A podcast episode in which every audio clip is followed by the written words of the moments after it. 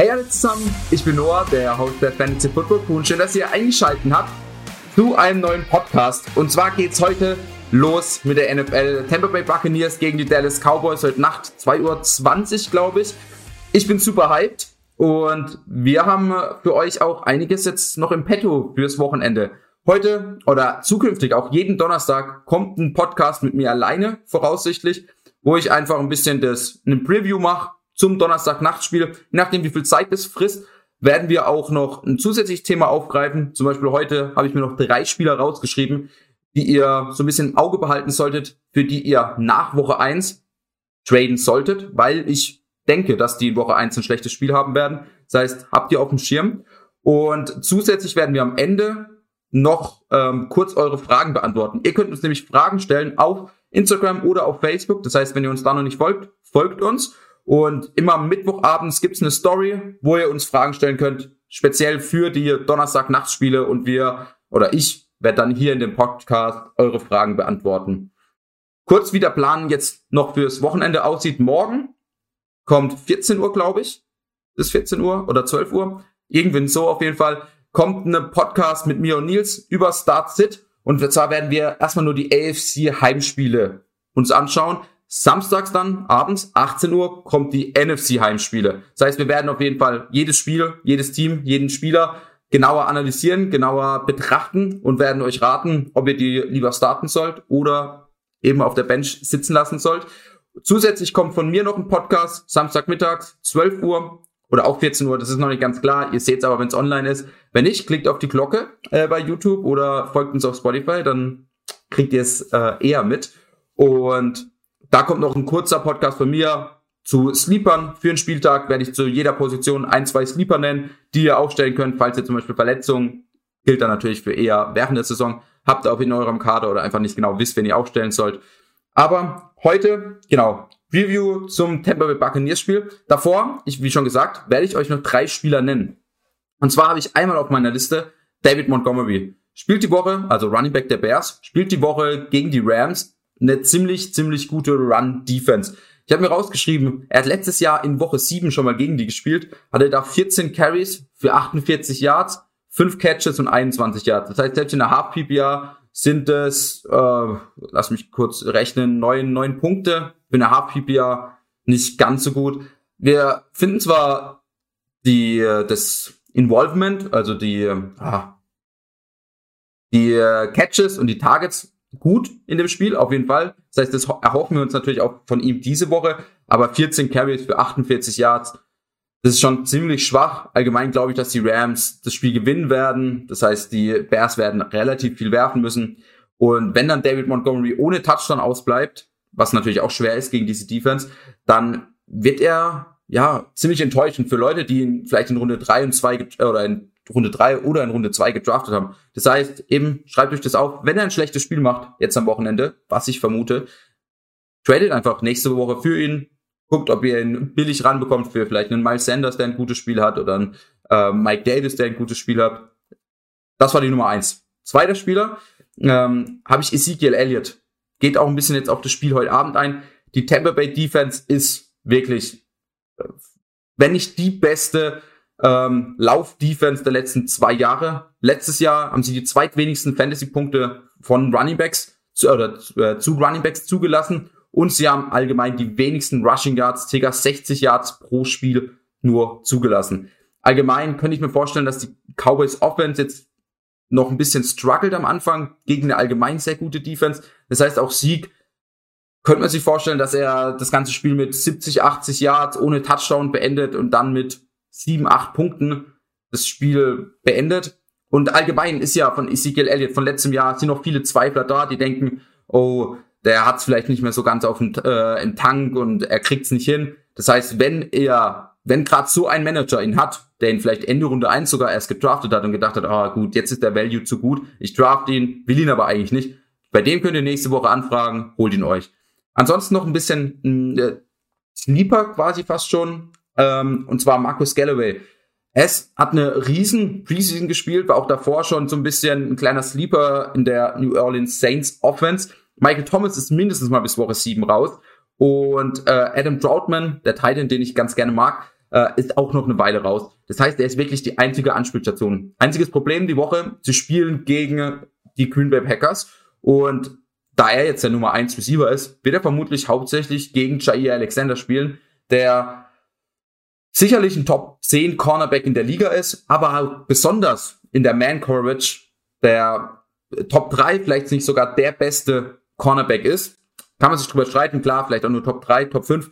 Trotzdem ein super krasser Cornerback. Und wenn er gegen Marcus Galloway spielt, egal wie gut er ist, er wird seine Probleme haben. Letztes Jahr Jair Alexander gegen Karen Ridley. Karen Ridley hatte keinen Catch gegen Jair Alexander. Das heißt, auch er wird wahrscheinlich ein schwaches Spiel haben.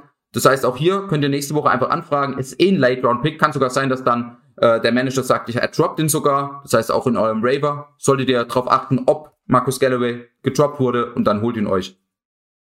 Das waren die drei Spieler, die ihr, für die ihr traden solltet nach Woche 1. Aber kommen wir jetzt zum First Night Game Review.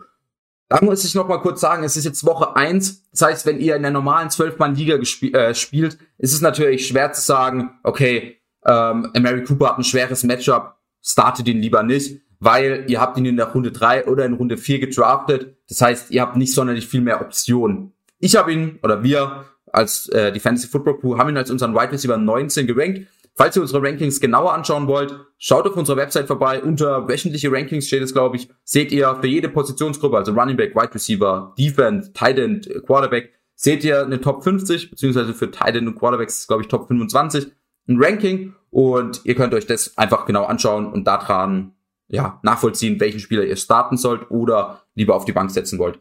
Trotzdem, ich gebe euch kurz die Rankings für die ersten vier Receiver durch. Ähm, aber wie schon gesagt, das sind alles äh, Receiver, die in der dritten, vierten Runde gedraftet wurden. Das heißt, ihr werdet sie wahrscheinlich starten lassen. Trotzdem, falls ihr in einer Achtmann-Liga oder sowas spielt und dann halt die Entscheidung habt zwischen dem CD Lamp und dem Godwin, würde ich CD Lamp starten. Kurz die Wide Receiver, Mike Evans auf der 10, CD Lamp auf der 14, Chris Godwin auf der 15, Mary Cooper auf der 19. Einfach weil die Defense der Bucks so gut ist. Wo es eine Entscheidung geben könnte, ist zum Beispiel bei Antonio Brown. Äh, ihr habt ihn vielleicht in Runde 8, 9, 10 gedraftet. Und das heißt, er ist auf jeden Fall, wenn ihr auch zum Beispiel früh Quarterback oder Titan gedraftet habt, in ähm, den Raum gefallen, wo ihr ihn als Flex aufstellen könnt. Oder ihr müsst zum Beispiel drei Receiver aufstellen und zwei Flexes oder sowas. Das heißt, Antonio Brown für mich hier als Wide Receiver 30 gelistet. Das heißt tatsächlich als Flex-Option für euch. Kurz die Spieler, die außen rum sind. Ich würde ihn hinter Jerry Judy aufstellen und hinter Claypool zum Beispiel. Ich würde ihn aber vor Debo Samuel aufstellen, vor Tyler Boyd oder auch sogar vor Corey Davis. Das war so ein bisschen die engste Entscheidung, die ich hatte, weil Corey Davis halt auch kein schlechtes Matchup hat gegen Carolina. Trotzdem AB in meinen Augen vor Corey Davis, einfach weil die Cowboys Offense auch nicht so gut ist. Äh, die Cowboys Defense, sorry, die Cowboys Defense nicht so gut ist. Kommen wir kurz zu Titans, dann Running Backs, dann noch Quarterbacks.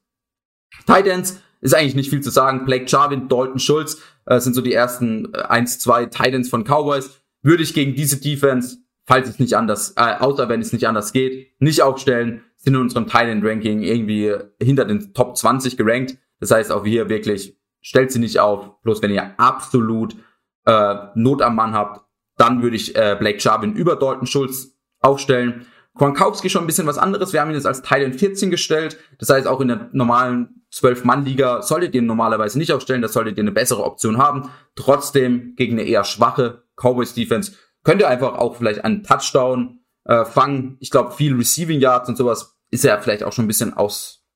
Ja, wird er allgemein, glaube ich, nicht sonderlich viel die Saison holen. Trotzdem, er ist so ein bisschen Touchdown or Bust. Tight End allgemein für die Saison, aber auch für dieses Spiel. Ich kann mir gut vorstellen, dass er einen Touchdown fängt, dann hat sich's gelohnt, dann wird er seine neun, zehn Punkte machen. Wenn er keinen Touchdown macht, ja, wird sich nicht unbedingt anbieten, ihn aufzustellen. Kommen wir zu den Running Backs. Ähm, bei den Cowboys gibt es in meinen Augen fast nur Ezekiel Elliott. Tony Pollard auf jeden Fall nicht aufstellen in diesem schweren Matchup. Ich habe gerade eben schon gesagt, äh, Ezekiel Elliott auch einer der, äh, für den ich traden würde nach Woche eins einfach weil die Bucks Defense so gut ist, dann noch einen Tony Pollard aufstellen, das macht auf jeden Fall gar keinen Sinn. Das heißt, Tony Pollard ist für uns Running Back Nummer 50 in der super tiefen Liga. Wir spielen zum Beispiel eine 32-Mann-Liga. Da können, muss man ihn wahrscheinlich aufstellen, einfach weil es ein Running Back ist. Trotzdem grundsätzlich natürlich nicht aufstellen. Ezekiel Elliott haben wir jetzt als Running Back 11 gelistet, sind aber, glaube ich, ein bisschen auch an, oder, ähm, am überlegen, ihn noch ein bisschen weiter runter zu machen, einfach weil diese Defense der Tampa Bay Buccaneers so gut sein wird. Ich habe ihn trotzdem, ich habe ihn hinter Najee Harris gerankt, ich habe ihn hinter Antonio Gibson gerankt. Das heißt, alle, die jetzt so vielleicht diese Ende Runde 1, Anfang Runde 2 gedraftet wurden, habe ich ihn hinten dran gerankt. Ich habe ihn allerdings vor dem James Robinson, vor dem Chris Carson, vor dem David Montgomery gerankt, gerankt einfach weil er auch einfach Opportunities kriegen wird. Er wird vermutlich 18, 19 Carries kriegen. Wenn er dann noch ein bisschen in, ähm, ins Passing Game eingesetzt wird, drei, vier, fünf Targets kriegt, hat er einfach auch einen ganz guten Floor. Auch wenn ich glaube, dass er eben durchschnittliche Yardzahl der Tampa Bay Defense 60 Yards. Das heißt, er wird vermutlich auch nur 80 Rushing Yards. Vielleicht er ist halt ein Top Top Running Back. Trotzdem 70, 80 Rushing Yards sind vielleicht potenziell drin. Wenn er dann noch irgendwie in die Endzone fällt, kann er natürlich ein gutes Spiel haben. Und als Running Back 11 und als euer Erstrunden-Pick ist es einfach kein Spieler, den ihr sitzt, ähm, ja, auf die Bank setzt. Auf der Tampa Bay Defense, äh, auf der Tampa Bay Seite, bei den Running Backs sieht schon anders aus. Roadshow, also Ronald Jones und Leonard Fournette, wurden beide auch in Runde 7, 8, 9 gedraftet, also in der ähnlichen Gegend wie Antonio Brown. Das heißt auch hier natürlich ein bisschen ähm, Diskussionsbedarf. Wir haben ihn gerankt als, oder wir haben beide gerankt als Ronald Jones als Running Back Nummer 30 und Leonard Fournette als 32. Also Ronald Jones auf jeden Fall vor Leonard Fournette, sind auch in unseren Augen wieder mal Flex-Optionen. Wir würden ihn auf jeden Fall vor Rookies äh, aufstellen, also vor einem Trey Sermon, vor einem Michael Carter, vor den äh, Bills Running Backs, also vor Zach Moss oder Devin Singletary. Allerdings nach zum Beispiel einem Javante Williams. Gerade wenn ihr halt überlegt, okay, ich habe in Runde 5 äh, Javante Williams gedraftet in Runde 7, dann Ronald Jones, wen stelle ich jetzt auf? Javante Williams ja ein Rookie. Ich würde Javante Williams aufstellen, ist aber auch nur knapp vor Ronald Jones. Was brauchen wir noch? Jetzt brauchen wir noch Quarterback und Defense. Quarterback ist schwierig. Ähm, Cowboys Defense schwach. Das heißt, Tom Brady für uns, den wir natürlich auch als Quarterback 9, 10 im Draft gelistet haben. Jetzt mit einem guten Matchup. Äh, Primetime Game, da blüht Tom Brady auch nochmal auf. Wir glauben, er wird ein krasses Spiel haben. Wir haben ihn als Quarterback Nummer 5 gelistet, das heißt zum Beispiel auch vor einem Josh Allen, ähm, hinter aber Kyler Murray, hinter Mahomes und ah, jetzt hat sich's geschlossen. Ich glaube noch ähm, hinter Lamar Jackson. Ähm, genau, Dak Prescott sind wir ein bisschen vorsichtiger. Sind ja eigentlich ein großer Fan, vor allem Nils. Ähm, haben ihn als Quarterback Nummer 8 gelistet im Moment. Ähm, und es ist einfach ein sehr, sehr schweres Matchup. Er war jetzt lange verletzt. Einfach mal abwarten, wie jetzt auch vielleicht noch die Connections mit Cooper und Lamb ist. Ähm, wie schnell er wieder in den Rhythmus kommt, ist auch in Spielform. Das heißt, klar, er hat jetzt trainiert die letzten Wochen. Trotzdem auf dem Spiel äh, stehen, Sex zu kriegen, ähm, ist schon was anderes. Das heißt, das ist wirklich, ähm, wir, wir sind vorsichtig mit ihm. Quarterback Nummer 8. Das heißt, ihr habt ihn vermutlich eh in Runde 6 gedraftet. Stellt ihn auf äh, falls ihr jetzt nicht noch eine andere Option habt und Tom Brady zum Beispiel spät gedraftet haben. Tom Brady auf jeden Fall über Dak Prescott. Defense, Cowboys, stell dir nicht auf. Äh, ist eine sehr gute Defense, aber spielt halt auch gegen eine vermutlich sehr gute Offense. Das heißt, wir haben im Moment, äh, haben sie im Moment als Nummer 10 ge äh, gelistet. Äh, liegt einfach auch darin, dass andere Defenses gute Matchups haben, wie zum Beispiel die Broncos, ähm, haben wir im Moment, glaube ich, als Defense Nummer 3 oder 4 gelistet äh, würden wir natürlich drüber aufstellen. Chargers würden wir drüber aufstellen, die grundsätzlich eine schlechtere Defense vermutlich sind, aber ähm, aufgrund des Matchups dann natürlich als ähm, äh, vor den Buccaneers gelistet sind. Und damit wären wir mehr oder weniger fertig, aber ich habe es ja gesagt, wir machen jetzt noch ein paar Fragen, die ihr uns gestellt habt. Und die erste Frage ist, wie fit ist Dak Prescott? Ist Cooper, also Mary Cooper und Dak Prescott ein Top-Duo? Ich gehe mal davon aus, ähm, dass es, also wie fit ist Dak Prescott? Beantworte erstmal die erste Frage. Ich hoffe, er ist fit. Ich denke auch nicht, dass wenn er noch angeschlagen wäre, noch nicht hundertprozentig wäre, dass sie ihn jetzt in Woche eins da direkt reinstellen würden, weil er auch, wenn er jetzt, wenn er jetzt noch nicht hundertprozentig wäre, er hätte jetzt, dadurch, dass es ein First-Night-Game ist, nochmal eineinhalb Wochen ähm, Ruhe bis zum nächsten Spiel. Das Spiel wird eh schwer, das heißt, man könnte sich auch damit abfinden, das Spiel einfach äh, 0-1 oder die Saison 0-1 zu starten und Dak Prescott dann ab, Runde, ab Woche 2 mit 100%, wenn er 100% fit ist, spielen zu lassen. Ich glaube, deswegen ist es auf jeden Fall ein Indiz dafür, dass er 100% fit ist. Ob Mary Cooper und Dak Prescott ein Top-Duo ist, also für die NFL ist sicher ein sehr gutes Duo, auf jeden Fall. Für Fantasy sehen wir ja CD Lamb einen Ticken über Mary Cooper. Wir glauben auf jeden Fall, dass aber sowohl CD Lamb als auch Mary Cooper grundsätzlich Top 12 Wide Receiver sein können. Schlechtestenfalls Top 15, Top 18 Wide Receiver. Dak Prescott in unseren Augen ja eh Top 6 Quarterback. Und deswegen äh, Top Duo ist natürlich immer ein bisschen ins Blaue hineingesagt. Äh, aber demnach auf jeden Fall für Fantasy als auch für die NFL ein Top Quarterback Wide Receiver Duo. Nächste Frage, ob wir Tony Pollard starten ähm, oder sollen. Das habe ich ja mehr oder weniger schon geantwortet. Ist in unserem äh, wöchentlichen Ranking als Running Back Nummer 50 gerankt. Das heißt, falls ihr keine andere Option habt, müsst ihr äh, und ihr ihn starten müsst, dann geht's halt nicht anders. Aber das sollten wirklich andere Running Backs auf dem Raver sogar sein in der normalen 12-Mann-Liga, dass ihr ihn nicht starten müsst. Nächste Frage, genau. Auch habe ich auch schon geantwortet. Ist die Bucks Defense eine Top 5 Defense diese Woche? Ähm, ich glaube, es war diese Woche. Allgemein, ja. Diese Woche, nein. Wie schon gesagt, Top 5 Defense overall. Die werden noch schwächere Spiele, äh, schwächere Gegner, schwächere Offenses haben oder facen. Äh, und dann sind es auf jeden Fall, ist es eine Top 5, Top 7 Defense für Fantasy als auch in Real Life. Ähm, diese Woche gegen die Cowboys, gegen diese Offense mit CD Lamb, Cooper, äh, Prescott, Ezekiel Elliott, ähm, würde ich sie nicht aufstellen. Oder was heißt, würde ich sie nicht aufstellen? Gibt es auf jeden Fall bessere Defenses. Wie ist unsere Elliott-Erwartung? Ähm, also Ezekiel Elliott-Erwartung. Ähm, da tue ich mich wirklich schwer. Ich glaube, er, ich glaube, er wird keinen Touchdown machen. Ich glaube, er wird ein bisschen mehr als diese durchschnittlichen 60 Yards, die die Tampa Bay Defense letztes Jahr geholt hat, zu ähm, laufen. Das heißt, ich würde mal so predikten 70, 80 Rushing Yards. Und dann könnte ich mir vorstellen, dass die Tampa Bay Offense ganz viele Punkte macht und halt auch die Cowboys äh, Offense dann nachlegen muss. Das heißt, ich könnte mir tatsächlich auch vorstellen, dass er vier, fünf Catches kriegt plus dann 20, 30 Yards und dann ist es overall noch ein ganz solider Fantasy-Tag für ihn. Äh, Rushing technisch, glaube ich, wird er eher schwach sein gegen diese wirklich starke Tampa Bay Defense. Letzte Frage für heute. Dak Prescott oder Josh Allen? Ähm, Dak Prescott auf 8 gerankt, Josh Allen auf 5 gerankt. Das heißt, Josh Allen für uns der Starter, ähm, falls ihr diese Option habt zwischen Josh Allen und Dak Prescott. Und das war's für heute. Knapp 14, 15 Minuten gelabert. So ungefähr soll es auch von der Zeit her sein für die nächsten Donnerstage. Und ansonsten denkt dran, nächste Woche Mittwoch Fragen stellen, dass wir die hier im Podcast bearbeiten können, beantworten können. Und dann sehen wir uns morgen im Start and Sit Podcast mit Nils wieder. Ciao. Fantasy Football Crew, das Zuhause aller Manager.